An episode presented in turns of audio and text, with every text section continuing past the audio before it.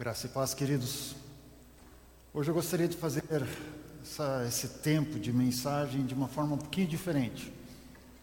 Gostaria de ter um tempo de conversa contigo.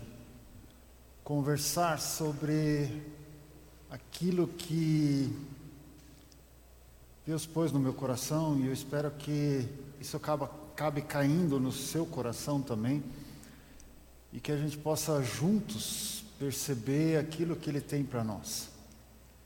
E ah, eu escolhi conversar com vocês dessa forma porque esse tema ele é um tema que pode de alguma forma às vezes incomodar a gente. Ele pode de alguma forma às vezes ah, ah, talvez até desafiar a gente. Esse aspecto do desafio às vezes a gente não, não sabe muito bem como agir. E é, o que eu quero falar hoje não tem nenhuma, nenhuma intenção de ser algo condenatório, algo que de alguma forma gere uma, um receio, dizer, ah, puxa, então, é, não. Eu gostaria de chamar a atenção para algo, e se de repente você tiver dificuldade com isso, você tomar atitude e buscar ajuda, seja com seu apacentador, seja com o pastor, mas de você buscar ajuda e não ficar parado nisso, porque disso depende muito a, a sua vida, depende muito como você vivencia o teu dia a dia. E talvez ou a, a palavra principal, vão ser duas palavras que vamos tratar hoje, mas a principal é a atitude. A questão da atitude é uma das maiores decisões que nós temos a tomar. É, é uma decisão que vai fazer a diferença no nosso dia a dia. É uma decisão que vai mudar a, aquilo que nós fazemos. Atitude, a gente pode dizer que designa em psicologia a disposição ligada ao juízo, ao julgamento de determinados objetos da percepção ou da imaginação. Ou seja, a tendência de uma pessoa julgar tais objetos como bons ou ruins, desejáveis ou indesejáveis, possíveis ou impossíveis. Ah, é uma tendência ou uma predisposição adquirida e relativamente estável para agir, quase como um padrão que nos leva a decidir, que nos leva a pensar ou sentir de uma determinada forma, seja ela positiva ou negativa, diante de, de alguma situação, diante de uma pessoa, diante de um objeto, de um grupo social, de uma instituição, de um conceito ou valor. Atitude, ela é um impulso que nos leva a tomar decisões em momentos mais inesperados. É uma norma de procedimento que leva a um determinado comportamento e é a concretização de uma intenção ou propósito. O que, que eu quero, quero trazer com isso? Muitas vezes nós achamos que nós somos movidos ou nós somos determinados por questões como instintos, como alguma coisa que nos, nos empurra e simplesmente a gente vai agindo de acordo com isso. Parece que muitas vezes a gente permite que as circunstâncias elas nos, nos movam, parece que a, a, aquilo que as outras pessoas falam, que as outras pessoas pensam, parece que é aquilo que nos move. Mas não é bem isso que a palavra de Deus fala a nosso respeito. Eu gostaria de puxar lá de Provérbios 18, 21, um texto onde que a, a Bíblia mesmo nos fala que a morte e a vida estão no poder da língua. E o que bem a utiliza, come do seu fruto. Então, esse texto está dizendo que quem decide o que vai passar pela minha boca, o que, que, vai, o que, que eu vou proferir, o que, que eu vou falar, sou eu. E eu posso proferir palavras de bênção, palavras de vida, ou eu posso proferir palavras de morte. Quem decide isso, quem define isso, sou eu. Através do que? Da minha atitude. O que que eu posso, o que que eu posso agir, como que eu posso agir, como que eu posso fazer? E aí existe uma história de um, e aí na internet você vai achar essa história com vários nomes. E digamos que o nome do rapaz seja Jerry. E Jerry era um cara, era um cara muito positivo, muito legal. Ele gostava de, de, de olhar para o mundo de uma forma extremamente positiva. Ele olhava para o dia e dizia assim: Olha, o dia está legal, um, um, dia como esse, é, melhor do que isso vai ser melhor. Ele não usava aquela ideia de que melhor do que isso estraga, não. Ele dizia que melhor do que isso vai ser melhor mesmo. Ele olhava para cada uma das situações e ele sempre buscava encontrar o que havia de melhor naquilo. Era uma, daquela, uma daquelas pessoas que você gostaria de estar perto. Sabe aquela pessoa que pode de alguma forma te, te ajudar a, a você enxergar as coisas de uma forma melhor.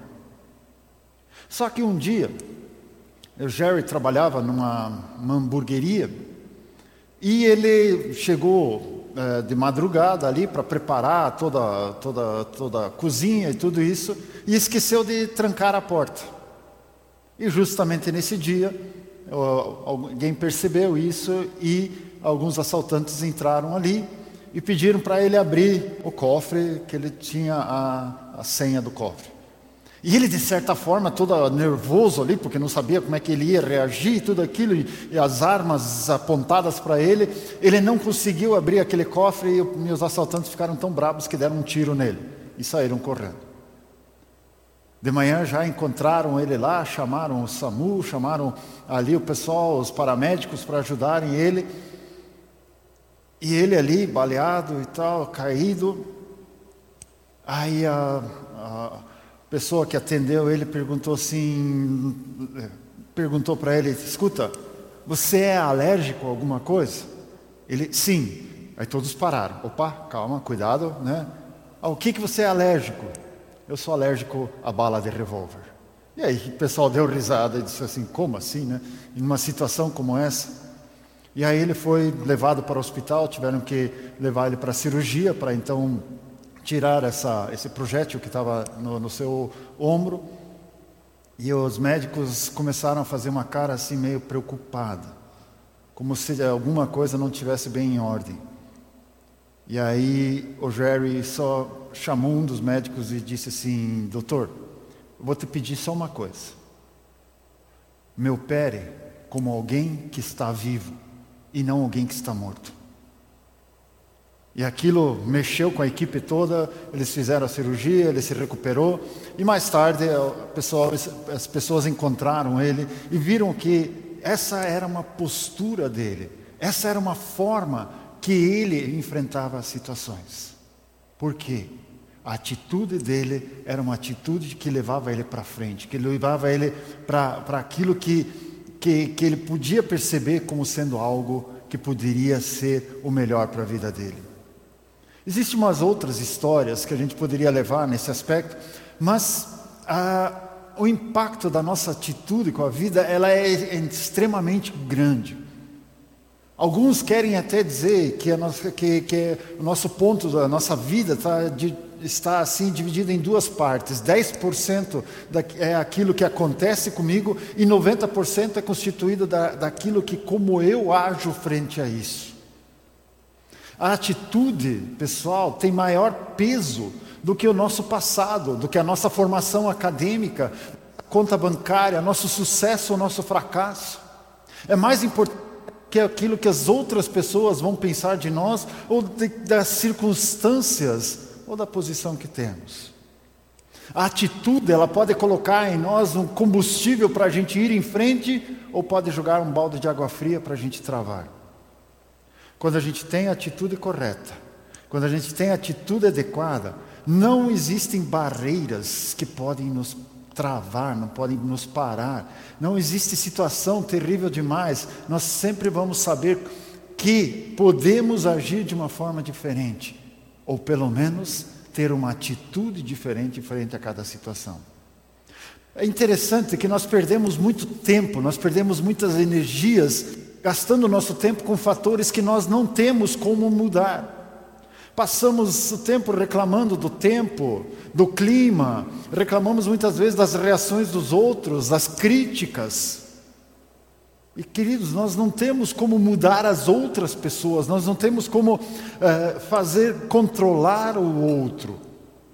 Muitas vezes nós reclamamos de esperas, seja em eh, salas de aeroporto, ônibus, lentidão do trânsito, preço das coisas, irritação no emprego, decepções. A gente fica o tempo todo preocupado com essas coisas, gastando tempo com essas críticas, coisas que, na maior tempo, essa essas situações são inevitáveis. O pior é que nós sofremos, ficamos amargurados, acabamos muitas vezes até com enfermidades, ficamos tensos, atitudes negativas, agressividade, e alguns chegam até a situações fatais. E aí vem um autor que diz assim: se algo está bom, desfrute-o. Se algo não está, transforme. E se não der para transformar, transforme-se. Queridos, atitude é uma das poucas coisas que ninguém pode roubar de você. Atitude é algo que ninguém pode tirar de você. Nós nem sempre estamos livres ou estamos, uh, uh, estamos simplesmente livres de, de, de circunstâncias. Não, as circunstâncias existem, elas estão ao nosso redor. Às vezes nós estamos impedidos de ir em frente, às vezes somos impedidos de fazer algo. Mas nunca, nunca alguém vai simplesmente ser roubar a possibilidade de nós escolhermos qual atitude que vamos tomar frente a cada desafio que está à nossa frente. Então, queridos, vamos ver o que, a palavra de Deus fala a respeito disso. Eu gostaria que você abrisse em Filipenses 2, os primeiros dois versículos, texto bastante conhecido, principalmente a sequência dele, e às vezes a gente esquece de olhar esses dois primeiros versículos, Filipenses 2, 1 e 2, que diz assim: Se há, pois, alguma exortação em Cristo, alguma consolação de amor, alguma comunhão do Espírito, se há entranhados afetos e misericórdias, Completai a minha alegria, de modo que penseis a mesma coisa, tenhais o mesmo amor, sejais unidos de alma, tendo o mesmo pensamento. Algumas versões fala de ter o mesmo sentimento. Esse texto nos desafia, porque ele está, ele está nos ah, levando, ah, está pedindo de nós, ou talvez se você queira colocar, Ele está nos dando o comando de nós escolhermos algumas questões aí. E Paulo, quando ele escreve aos Filipenses, ele diz assim: completai a minha alegria de modo que penseis a mesma coisa, que tenhais o mesmo amor, sejais unidos de alma e tendo o mesmo pensamento, ou o mesmo sentimento, como está na tela.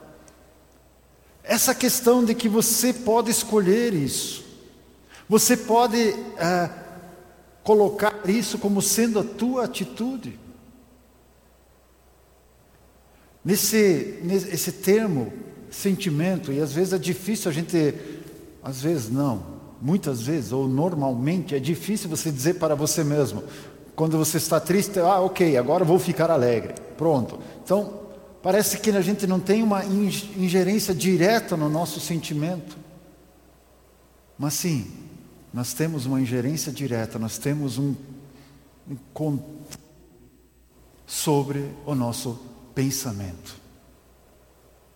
Nós, nós podemos decidir o que nós queremos pensar ou não.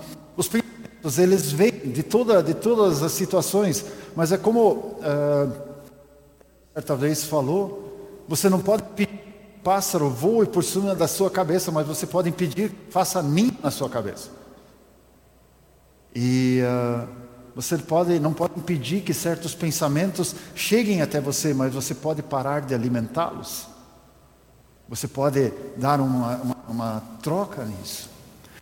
Nós lemos esse texto, nós vamos ver que haviam personalidades na igreja que entravam, que entravam em conflitos entre si e poderiam ter desequilibrado a paz mistério.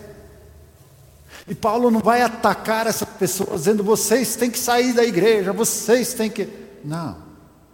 Paulo ataca o problema e diz: vocês precisam mudar a atitude, tendo o mesmo pensamento, assumindo o controle da mente.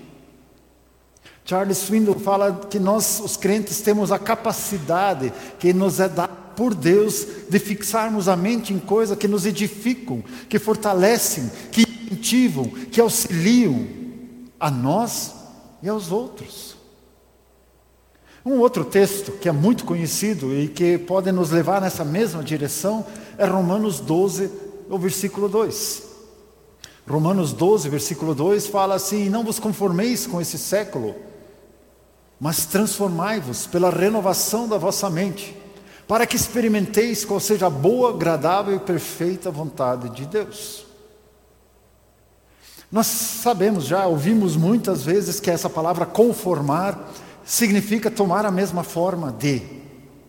Mas eu quero fazer uma brincadeira com a, com a palavra conformar no português, que quer dizer também se dar por vencido.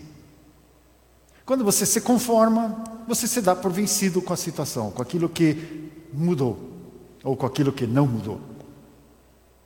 E é interessante, quando, quando Paulo escolhe a palavra no original, ele diz assim, não, não, que a gente não deve se conformar, mas que a gente deve se transformar. Ele está falando de algo que, é, que o mundo traz, algo que é transitório, que é mutável, que é instável, e que a gente não deve se deixar vencer por essas questões. Quando nós olhamos para as circunstâncias, quando nós olhamos para as situações ao nosso redor e achamos que elas nos vencem, nós nos damos por derrotados. E não é isso que a palavra de Deus nos mostra. Esses dois textos, tanto o primeiro quanto esse, nos mostram que nós não somos mais determinados por essas circunstâncias, e sim pelo que nós fazemos delas.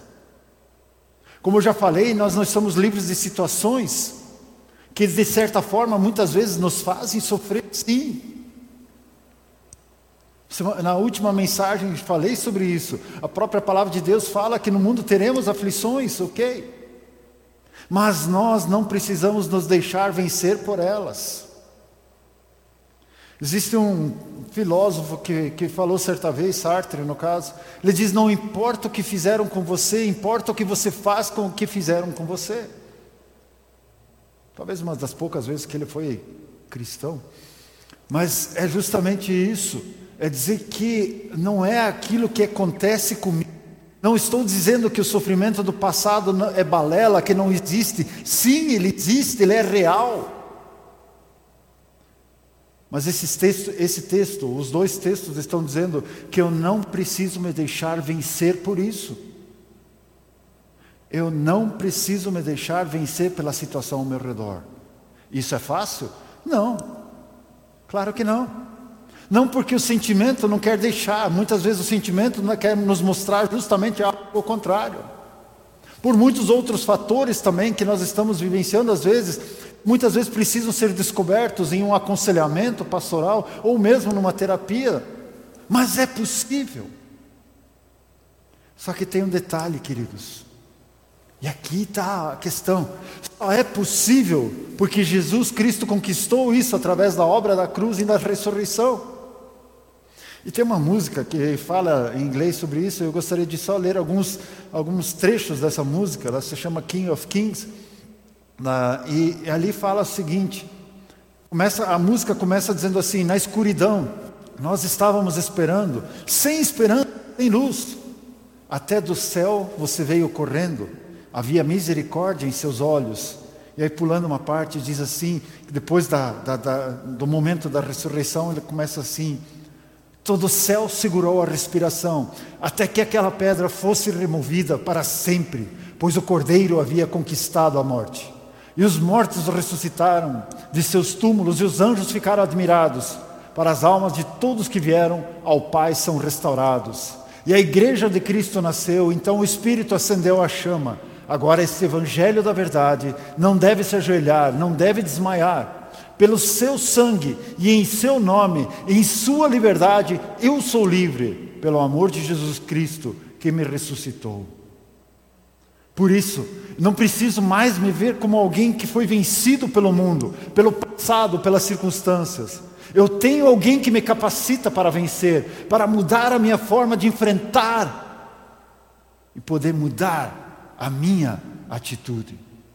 Se não fosse isso, estaríamos falando apenas do poder do pensamento positivo, que talvez até de alguma forma tenha o seu poder, mas que é algo extremamente fraco, ínfimo, diante do poder que o próprio Deus depositou em nós. Se a gente voltar ali para o texto de Filipenses 2, no primeiro versículo, que diz ali que no céu está transbordando de exortação em Cristo. Vamos ler lá. Se há, pois, alguma exortação em Cristo, alguma consolação de amor, alguma comunhão do Espírito, se há entranhados afetos e misericórdias. Queridos, esse texto ele está descrevendo aquilo que existe é a exortação em Cristo, aquela, aquele, o fato de Cristo nos pegar pelos braços e nos levar em frente. E ali, quando fala consolação, eu estava olhando o texto original, diz discurso persuasivo de amor. Querido, a consolação não é uma questão mera de um consolo, é um discurso que te convence de que alguém te ama.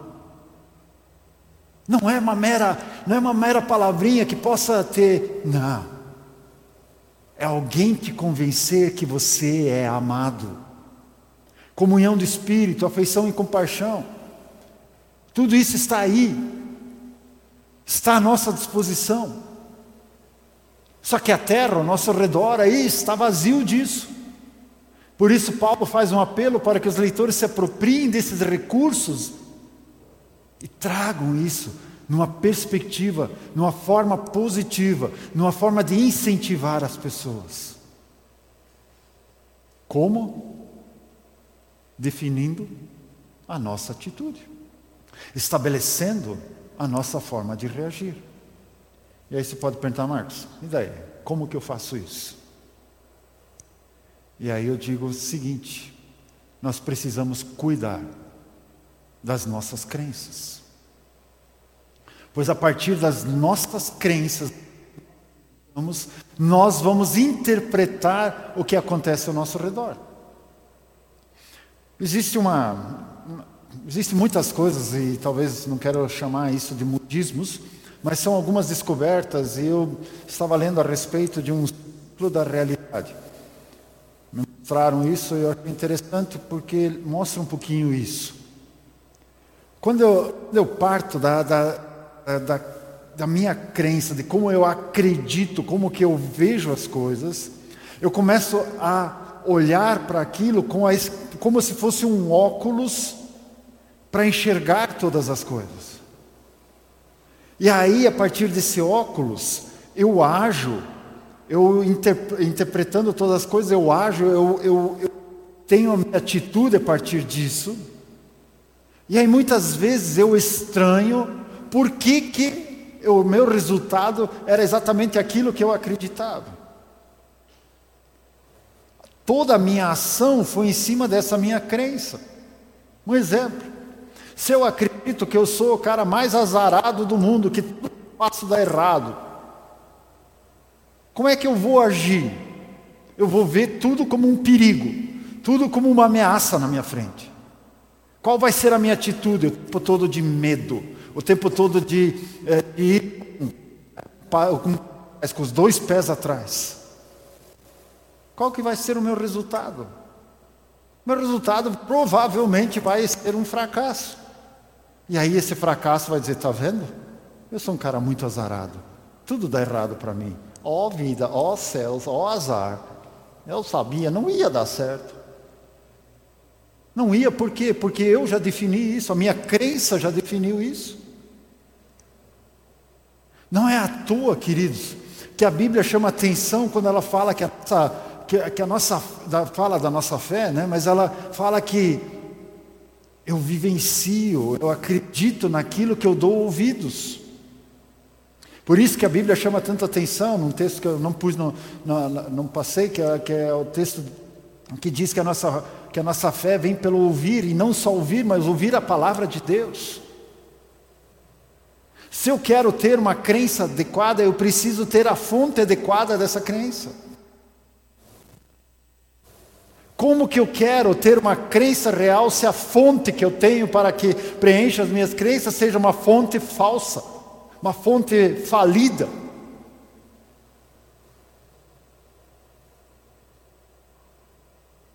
Eu vou viver num engano eterno. Eu já tenho falado isso seguidamente, que a essência do engano é justamente eu não saber que eu estou sendo enganado. E eu vivo dentro desse engano e acho que esse engano é a verdade. Onde que eu quebro isso? João 8, 32 fala exatamente isso. João 8, 32 fala: Conhecereis a verdade, e a verdade vos libertará. Como conhecer a verdade? Como que eu vou como é que eu vou vivenciar essa verdade? Eu preciso me encharcar dela. Eu preciso permitir que ela venha e entre na minha vida. Como é que eu faço isso?